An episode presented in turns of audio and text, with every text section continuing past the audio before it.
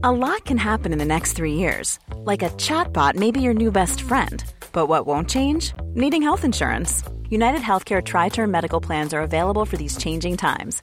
Underwritten by Golden Rule Insurance Company, they offer budget friendly, flexible coverage for people who are in between jobs or missed open enrollment. The plans last nearly three years in some states, with access to a nationwide network of doctors and hospitals. So, for whatever tomorrow brings, United Healthcare Tri Term Medical Plans may be for you. Learn more at uh1.com.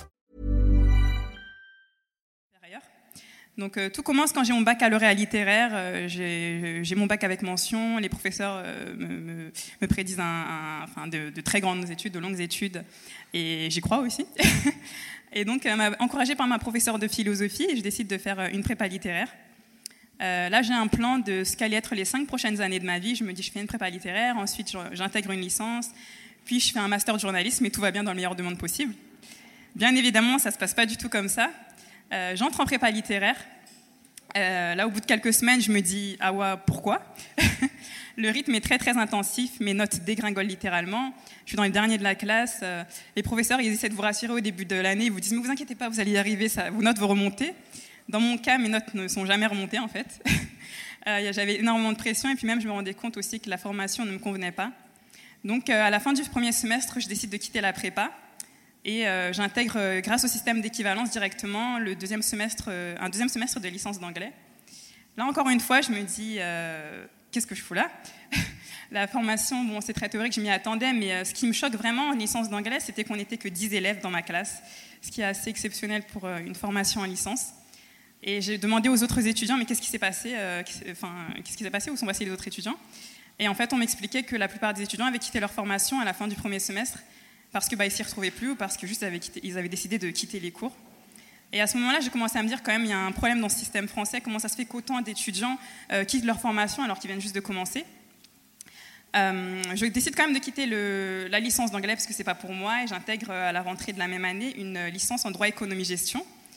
Euh, je sais que c'est pas pour moi, mais je le fais parce que je tiens à valider un diplôme de licence pour pouvoir ensuite faire un master de journalisme. Euh, donc ces trois années, je les passe assez, difficilement. Je vais en cours un peu à reculons, euh, ça m'énerve un peu. il y a du droit, il y a de, enfin, il y a de, comment dire, il y a de la finance, il y a de la compta, des matières que j'ai toujours détestées, mais bon, je fais avec.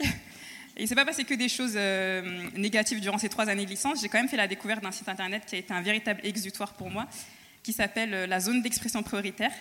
C'est un média qui a été créé en 2013 par Emmanuel Vaillant et Édouard Zambeau le but, c'est de permettre aux jeunes de s'exprimer sur différents sujets euh, qui les concernent, d'actualité, qui les interpellent, et de, et de pouvoir en fait bah, s'exprimer sur des sujets euh, qui, leur font sens. Donc moi, j'utilise la ZEP comme un véritable, une, plateforme sur laquelle je peux m'exprimer sur tous les sujets qui m'énervent, qui me rongent depuis tant d'années. Et euh, ça me permet aussi d'allier ma passion pour le slam, parce que je, je, poste un slam sur ce website. Euh, bah, qui, euh, euh, qui, témoigne en fait de, toute cette pression autour de l'orientation que je condamnais jusqu'à présent. donc ce slam, je vais vous l'interpréter, l'interpréter dès maintenant, ça s'appelle Ma génération.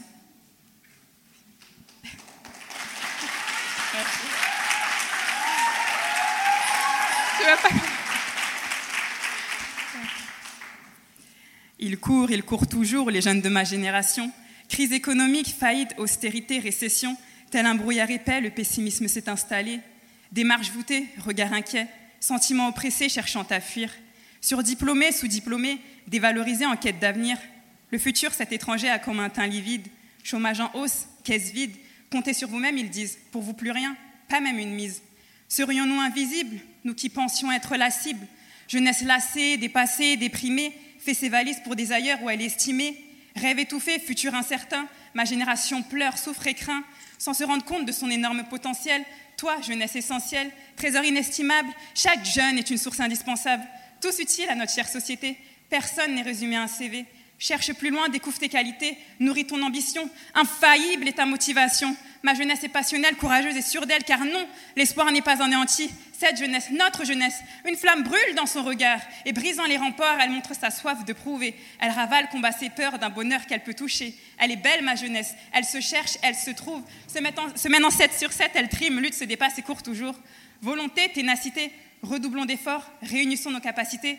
Regarde dans ton miroir, si ce n'est toi, qui va y croire Ma génération, c'est toi, et toi, et toi, et toi, et toi, et toi, et toi.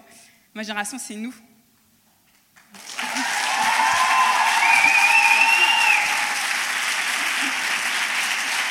Merci beaucoup.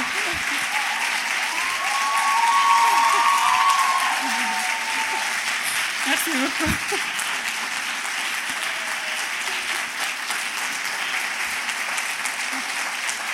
Merci beaucoup.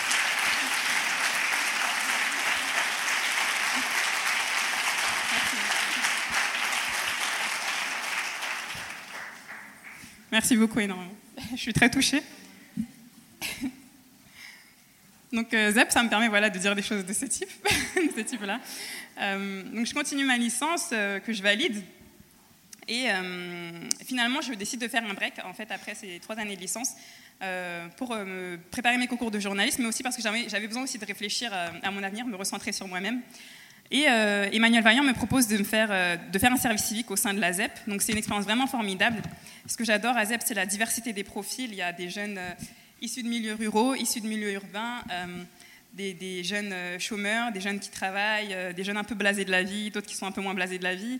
Et c'est vraiment une mosaïque de bribes de vie, de personnes qui cherchent à partager leur expérience et à, partager des choses qui les interpellent sur des sujets comme un article qui s'intitule J'ai 20 ans, je vote FN, qui jusqu'à présent suscite énormément de réactions, ou des gens qui parlent de leur premier amour, la difficulté de trouver un premier emploi malgré un bac plus 5. Et tous ces sujets-là, en fait, au final, on peut tous y retrouver c'est que chaque histoire est vraiment unique. Euh, cette année-là, je fais également la rencontre du collectif Arrêtez de nous mettre dans vos cases, qui est un collectif qui a été fondé en 2013, euh, euh, qui a été fondé pardon, il y a cinq ans par des jeunes issus d'un réseau de missions locales en France, Dijon, Blois, Reims, Marseille, non, Dijon, Blois, pardon, Reims, Marseille et d'autres villes de France qui ont décidé à un moment de se réunir pour lutter contre les préjugés contre les jeunes, mais aussi pour les impliquer dans les décisions qui les concernent, notamment au sujet de l'orientation, de l'accès au droit, l'image et la participation des jeunes. Euh, avec ce collectif, on a, la, chance de pouvoir porter deux des propositions auprès du président de la République l'année dernière. La première proposition, c'est celle de créer une journée d'information sur les droits sociaux, euh, sur les droits, car énormément de jeunes ne sont pas au courant des dispositifs euh, qui peuvent les aider. Il y a un truc très étrange en France, c'est qu'on ne peut pas toucher le RSA à moins de 25 ans, alors que c'est quand même la période où on est le plus fauché en théorie quand on est jeune. Euh, donc le président de la République euh, fait une annonce officielle et annonce qu'il euh, va modifier la JAPD, la journée d'appel à la défense, et y inclure des informations à ce sujet. La deuxième proposition qui me tient énormément à cœur, c'est celle de, pouvoir permettre à tous les étudiants de faire une année de césure dans leur parcours pour réfléchir, pour souffler, parce qu'on a vraiment besoin, en cinq ans d'études ou peu importe, on a besoin à un moment de notre vie de, réfléchir et de voyager, de faire un service civique, de travailler. Et cette proposition reçoit également une annonce officielle, puisque le président de la République annonce la mise en place d'une circulaire permettant aux étudiants à l'université de prendre une année de césure dans leur parcours étudiant. Donc c'est une grande victoire, elle a été mise en place l'année dernière. Donc maintenant, dans certaines universités en France, les étudiants peuvent prendre une année de césure. Euh, on a été très contents de toutes ces victoires. Euh, ce que j'ai beaucoup apprécié de ces rencontres, c'est d'avoir pu transformer ma, frustration, qui euh, au bout d'un moment commence à me rendre un peu aigri à 24 ans, c'est dommage quand même, de la transformer en quelque chose de positif, de, une motivation que d'autres personnes partageaient. C'est vraiment une expérience collective, c'est des, des, très très belles rencontres que j'ai pu faire via ce biais. Euh, donc après avoir fait euh, cette année de césure qui était vraiment magique pour moi, euh, je passe mes concours de journalisme que je n'ai pas. C'est aussi à cette période que je suis confrontée pour la première fois à une discrimination liée à mon foulard. donc on me fait très, vite comprendre que le milieu de journalisme, ça, allait être compliqué pour moi. cette expérience m'a marquée et ça m'a poussée par la suite à poursuivre un master de sciences politiques spécialisé dans la diversité et, les discriminations. Et ce que je voulais dire, c'est que on doit vraiment pas se laisser définir par la société, par nos diplômes, par ce que l'on est, et vraiment euh, faire tout ce que vous avez envie de faire sans se mettre de limites.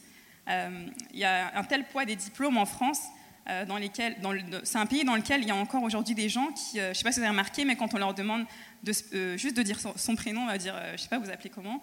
Je m'appelle Sophie, je suis docteur en philosophie mais je t'ai juste demandé ton prénom en fait. C'est pour dire en fait le poids des diplômes qu'il y a en France. Mais moi, des fois, j'ai ces automatismes-là de me présenter, de donner mon âge, que j'oublie parfois, euh, donner mon âge puis dire ce que je fais comme étude, alors que pourquoi on dirait pas des choses plus, euh, je sais pas, plus sympas comme je suis curieuse, euh, j'aime lire, j'aime écrire, j'aime passer du temps avec ma famille. J'ai une addiction pathologique au chocolat, mais je me soigne. des choses vraiment plus, plus qui nous représentent plus en fait, qui nous représentent d'autant plus. Les entretiens d'embauche seraient par ailleurs beaucoup moins coincé en fait si on était si on enlevait le filtre Instagram une bonne fois pour toutes lors d'un entretien d'embauche qu'on arrête de se vendre enfin l'entretien d'embauche on fait que de se vendre alors qu'on pourrait parler de choses beaucoup plus euh, qui nous caractériseraient beaucoup mieux et sans se contenter de la catégorie hobbies euh, dans, dans le CV quoi.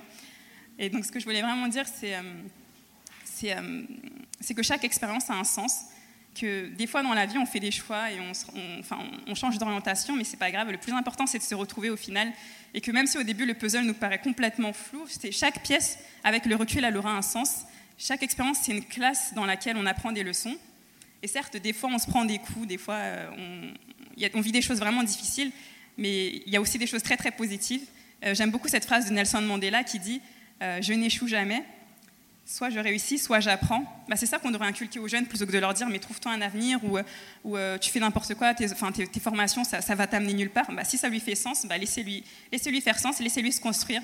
Euh, parce qu'il aura tout le temps d'essayer plus tard, il aura tout le temps de se casser la gueule, mais c'est pas grave, on, a, on, a, besoin de se casser la gueule des fois pour mieux rebondir. Et, euh, et je finirai par cette citation, par un proverbe, j'aime beaucoup les proverbes les citations, vous avez remarqué, qui dit Seul on avance plus vite, mais ensemble on va plus loin. Merci beaucoup.